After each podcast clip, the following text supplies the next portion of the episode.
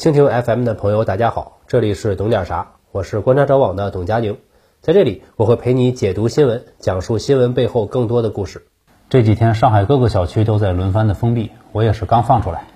本来我说呢，在家里录一个就得了，可是导演非不让，说公司有这个，你一定得来啊！这玩意儿现在可是紧俏货，现在再去买真买不到了。我跑了好几个超市，我们公司恰好还有几包，把他们那帮人给乐的，非让我试吃。说这可是好东西，不怕脏，掉地上了捡起来一样，脏不了多少。我说这可不兴吃啊，他们说吃了这帮人就再也不会白嫖了，该收拾收拾这帮观众了。我说你们到底是要收拾谁啊？收拾观众你让我吃，我就特别想看到那个厂商啊，湖南插脚菜业，说错了啊，插旗菜业。但无论我是在包装上。还是这个酸菜包的这个外包装上都没有找到啊。这酸菜包上呢写了挺多啊，什么三十二道工艺秘制，地道川味儿，六大步骤，严格取材，精心准备啊，十四道功法，马盐浸制，出烟入味儿，这确实是古法地道，有一种破除磨难、求取真经的感觉。敢问菜在何方？菜在脚下。三步法则啊，什么老坛工艺、足时发酵、九重工序、传统制作、地道酸爽哦。下面我就来吃一下啊，我这个 Kindle 也好长时间没用了，嗯。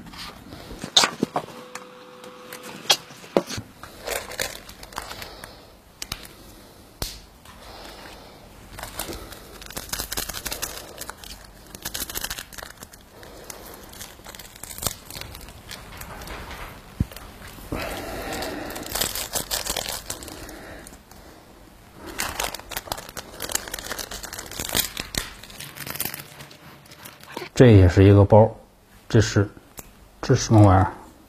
牛肉那种包吧？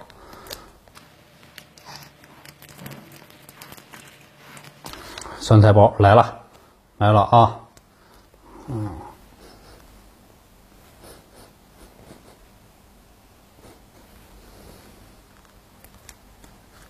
我先闻一闻。哦。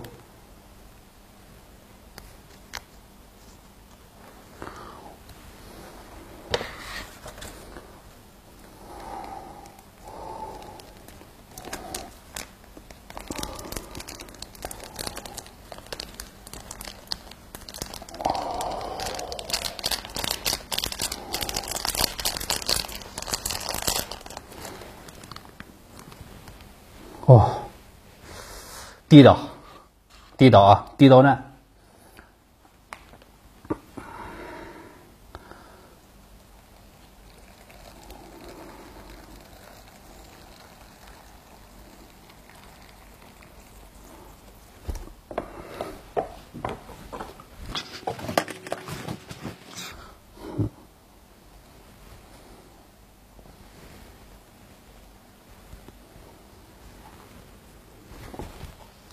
哦，是这个味儿，就是这个味儿。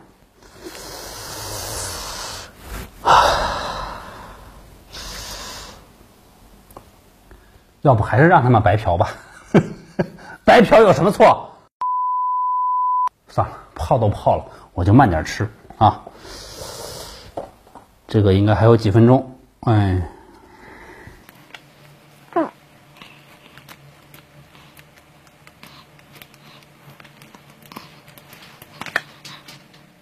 我现在满脑子都是那脚丫子。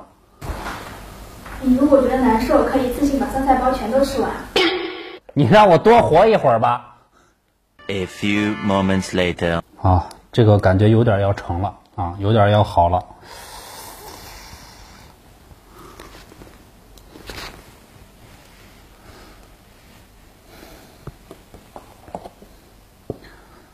以前从没有这么多情感，以前。闻到这个酸菜味儿的时候，从来没有这么多情感啊，从来没有这么多想象。嗯，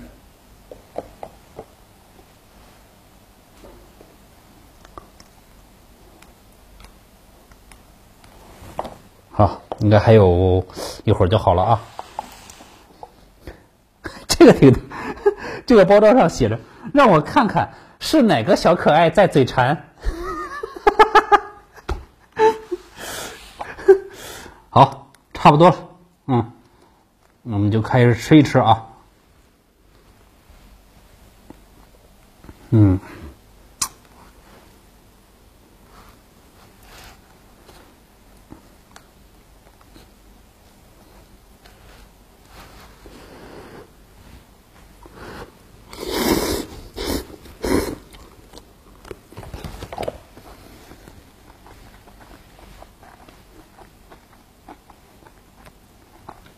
其实也就是正常的味道。这个你如果没想那个事情，你就永远不会知道，你就永远会觉得很好，啊，还是不错的。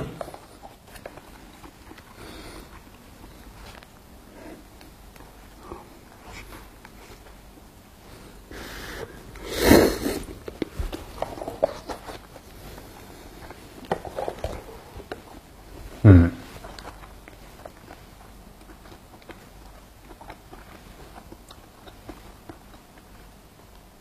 酸菜鱼应该也是这个味儿，也就是这个味儿啊。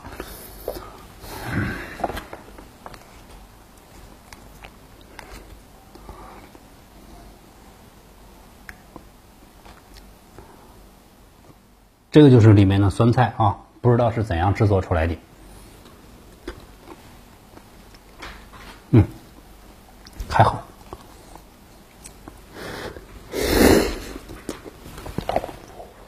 一边吃，我还是说点什么啊？事情大家都知道了，酸菜包产业可能是一个毁灭性的打击，连带可能会影响酸菜鱼等等这样其他的餐饮的品牌。卫生问题、食品安全问题说了不知道多少年了，重罚是肯定要的。可是有一个问题，大家想过没有？这些黑心酸菜行业的人也能做不黑心的出口的，出口的呢罚得重，可是仅仅是因为罚得重，他们才守规矩的吗？显然不是。因为利润也高嘛，罚得重，利润还低，肯定是不做的。之前多少年，我国对于农业的剪刀差是非常严重的，直到现在还存在。农产品价格上不去，好处是我们能吃上比较便宜的农产品，各种蔬菜水果；坏处是农民的积极性会上不来，种地不如进城务工。发达国家对于农业的补贴是非常多的，非常惊人。美国、欧盟补贴力度都非常的高，日本就更不用说了。要让农民的劳动有利可图，就得增加他们的利润。那么对应的，我们的食品就要涨价。这一包超市六块钱涨到八块、十块，能不能涨？消费者有没有这个心理准备？我之前说过，文明是罚出来的，可是这个对于交通违章这种管理有用，可是对于农业呢？光罚的重可以吗？可以让不规范的企业消失，可是罚的重还没有利润，谁会有积极性去做呢？罚的重可以，可是也要给予相当的利润。风险高、收益低的事情，谁也不会去做。这样才能让中国很多农产品停止内卷，停止低水平的劳动。我看我们就不全吃完了吧？好吧，这一包我也吃了一半了啊。这个考虑节目效果，也得考虑人身安全啊。我们下期再见吧。